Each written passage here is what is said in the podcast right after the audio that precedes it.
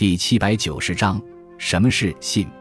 信是中国传统的核心价值范畴之一。信就是诚，是无欺，是使人无疑。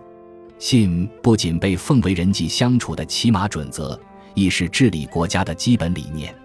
孔子曾说：“人而无信，不知其可也。大车无，小车无，其何以行之哉？”孔子将人没有诚信比作犹如车没有，指车辕与横木相连接的关键部位无法立足于世。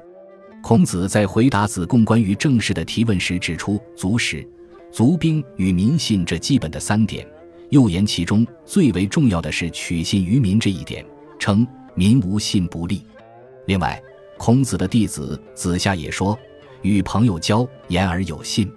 曾子的每日三省其身中的一项重要内容，同样是与朋友交而不信乎？在法家的治国之术中，尤其重视对人民的守信。